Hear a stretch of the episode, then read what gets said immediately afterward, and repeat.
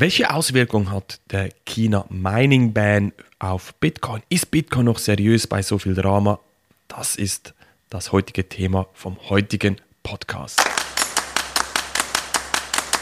Hallo und herzlich willkommen zu einer neuen Podcast-Folge von Bitcoin nutzen und profitieren. Ich bin Marc, ich bin der erste unabhängige Bitcoin-Berater, der sich in der Schweiz sich unter das Finanzdienstleistungsgesetz FIDLEG gestellt hat.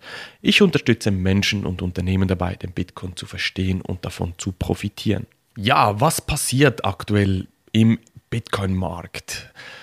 Ich nehme diesen Podcast Ende Juni auf und wir haben wieder einmal gesehen, China hat Bitcoin verboten. Zumindest liest man das in den gängigen Medien. Was ist passiert? China hat das Mining verboten in China. Mining ist ja dazu da, das Bitcoin-Netzwerk zu schützen, die Blockchain, die Transaktionen zu bestätigen und schlussendlich dann auch neue Bitcoins ins Netzwerk zu bringen. Ohne jetzt hier zu stark ins Detail zu gehen, wie das funktioniert, kannst dich gerne bei mir melden, wenn du mehr darüber erfahren möchtest. Möchte ich dir aber gewisse Gedanken mitgeben, weil gerade auch Unternehmer, Finanzdienstleister und so weiter haben sich bei mir gemeldet und gesagt, ja, ist das Ganze noch seriös, so viel Drama im Bitcoin und so weiter. Aber ich sehe das sehr, sehr positiv, was hier passiert und möchte dir ein paar Gedanken dazu mitgeben. Der Bitcoin-Kurs hat auch in diesem Zusammenhang mit dem China Mining Ban sehr, sehr stark korrigiert. Was macht hier China? Was sind die Gründe, wieso das China das Mining verbannt in ihrem Land? Kurzer Disclaimer, ich weiß es auch nicht hundertprozentig. Ich möchte dir einfach meine Research-Gedanken mitgeben, was ich auch aus meiner Erfahrung heraus dazu kombiniere. Mach deine eigenen Gedanken dazu, aber vielleicht hilft es dir, ein paar neue Argumente mit an die Hand zu bekommen. Nick Carter hat das sehr, sehr schön aufgeschlüsselt. Einer der Gründe, wieso China das Mining verbannt aus ihrem Land, ist, dass sie die notwendige Energie, die die Mine gebraucht haben, selbst verwenden möchten. Im Zusammenhang mit Korruption und zentraler falscher Planung in China sind sehr, sehr große Staudämme entstanden, sehr, sehr viel Überkapazität entwickelt worden an Energieproduktion, die niemand abgenommen hat. Vielleicht kennst du diese Geisterstädte, wo kein Chinese wohnen möchte. Und die Miner haben natürlich diese Energie erkannt, dass die günstig ist, dass die brach liegt und haben sich in gewissen Orten niedergelegt und gesagt, hier, wir nehmen eure Überkapazitäten ab. Aufgrund eurer falschen Planung nehmen wir sehr gerne diese Energie ab. Und China hat das jetzt erkannt und gesagt, nee, wir wollen diese Energie selber nutzen für unser Land, unser Land vorwärts zu bringen. Ein Problem ist ja immer, dass man die Energie überhaupt zu den Menschen bringt. Weil meistens wohnen die Menschen nicht direkt da, wo die Energie produziert wird. Und das ist ein großes Thema, weil auch sehr, sehr viele Verluste dabei anfallen. Aber China möchte hier ihre Infrastruktur ausbauen, baut gerade große Netzwerke, Stromnetzwerke im ganzen Land aus und wie gesagt möchte die Energie selbst nutzen und hier sind natürlich die Miner ja ein bisschen quer in der Landschaft und das könnte ein Grund sein, wieso das die chinesische Regierung dann schlussendlich das Mining verboten hat. Ein weiterer Grund ist auch, dass China sehr, sehr stark gegen Bitcoin schießen will. CBDC, diese Central Banking Digital Currencies, die hier aufkommen, ist China hier federführend. Und Bitcoin ist natürlich so ein bisschen der Gegenpol dazu. Auch die Kapitalflusskontrollen, die China sehen will oder auch ja, betreibt schlussendlich, können natürlich teilweise mit Bitcoin umgangen werden und die Miner spielen hier eine zentrale Rolle und sie können natürlich Bitcoin nicht direkt verbieten, aber indirekt über das Mining. Ein dritter Punkt, den ich sehr, sehr spannend finde, auch was zu einem Abverkauf von Bitcoins geführt haben könnte, ist, muss dir vorstellen, diese Miner, die haben natürlich sehr, sehr viel Equipment gekauft, investiert. Die haben teilweise auch Verträge mit den Energieproduzenten auf gewisse Jahre hinaus. Die haben Löhne, die sie bezahlen müssen und so weiter und so fort. Das heißt, sie haben Kosten. Und jetzt über Nacht bricht denen natürlich die Einnahme weg. Sie dürfen nicht mehr meinen, also keine Einnahmen mehr. Ja, was müssen sie tun? Sie müssen natürlich Bitcoins verkaufen, um flüssige Mittel zu bekommen, um laufende Kosten zu bezahlen. Auch um die Mine außer Land zu schaffen, was wir jetzt momentan sehen, das kostet alles.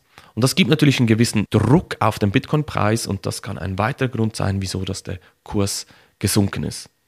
Für mich ist das alles nur eine Übergangsphase, weil was wir jetzt auch sehen ist, sehr, sehr spannend. Diese Miner suchen überall auf der Welt jetzt neue Kooperationen, neue Energiebereiche, die noch brach liegen, die sie nutzen können.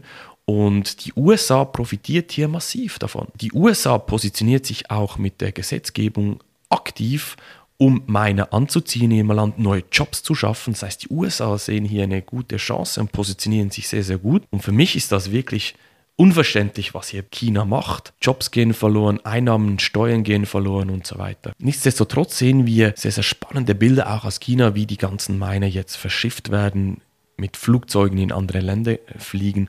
Und das ist für Bitcoin sehr, sehr gut, weil dieses Argument, das immer wieder aufkommt oder aufgekommen ist, dass Bitcoin rund um China, das Mining und so weiter, sehr, sehr zentralisiert sei, das löst sich jetzt auf. Das heißt, wir werden jetzt Zunahmen von Hashrate sehen in Amerika, in Kasachstan, in Russland. Ich glaube auch in Afrika, weil die Chinesen sind das sehr, sehr aktiv in Afrika betreiben da viel Kooperation mit afrikanischen Ländern, ohne jetzt hier das bewerten zu müssen, wie gut oder schlecht das ist. Aber ich glaube, in Afrika könnte es auch sehr, sehr spannend sein, dann für die Chinesen Mining zu betreiben. Das heißt, die Dezentralisierung von Bitcoin nimmt zu und das stärkt das Bitcoin-Netzwerk noch viel, viel mehr. Ich denke, wir werden schon ein, zwei Jahre brauchen, bis wir sehen, dass sich das alles erholt hat.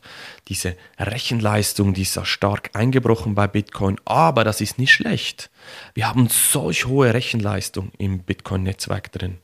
Das Bitcoin-Netzwerk ist mit Abstand immer noch das sicherste Netzwerk, was mir wieder einmal gezeigt hat, wie selbstheilend und wie stark das ganze Ökosystem bei Bitcoin ist was für mich auch wieder zeigt, wie seriös und eben stabil dieses Netzwerk ist.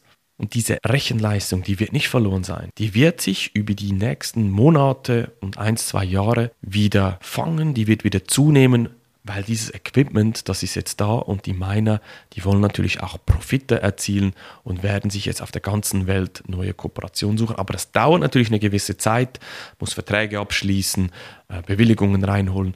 Und wie gesagt, das wird schlussendlich Bitcoin nur mehr stärken. Das heißt, abschließend, um auf den eingehenden Gedanken vom Podcast nochmals einzugehen, ja, wir haben viel Drama, es passiert viel, bei Bitcoin ist es nie langweilig, man wird schnell verunsichert, wenn man einfach nur die Medien liest, weil da nicht immer die ganzen Zusammenhänge sauber verstanden werden. Und ich kann dir nur empfehlen, dass du dich mit dem Thema beschäftigst, gerade auch wenn du als Unternehmer, als Finanzdienstleister zum Beispiel mit dem Gedanken spielst, dich mit Bitcoin näher zu beschäftigen, das Thema besser zu verstehen. Am besten gehst du dazu auf meine Webseite www.marksteiner.tech und kannst dir ein kostenloses Erstgespräch bei mir buchen und wir schauen dann, wie ich dich, dein Team, dein Unternehmen weiterbringen kann, damit ihr euch von solchen Dramas, die immer wieder passieren bei Bitcoin, nicht verunsichern lässt. Ich hoffe, du hast ein paar gute Einblicke in das Thema bekommen, was gerade im China Mining Ban passiert ist und ich freue mich von dir zu hören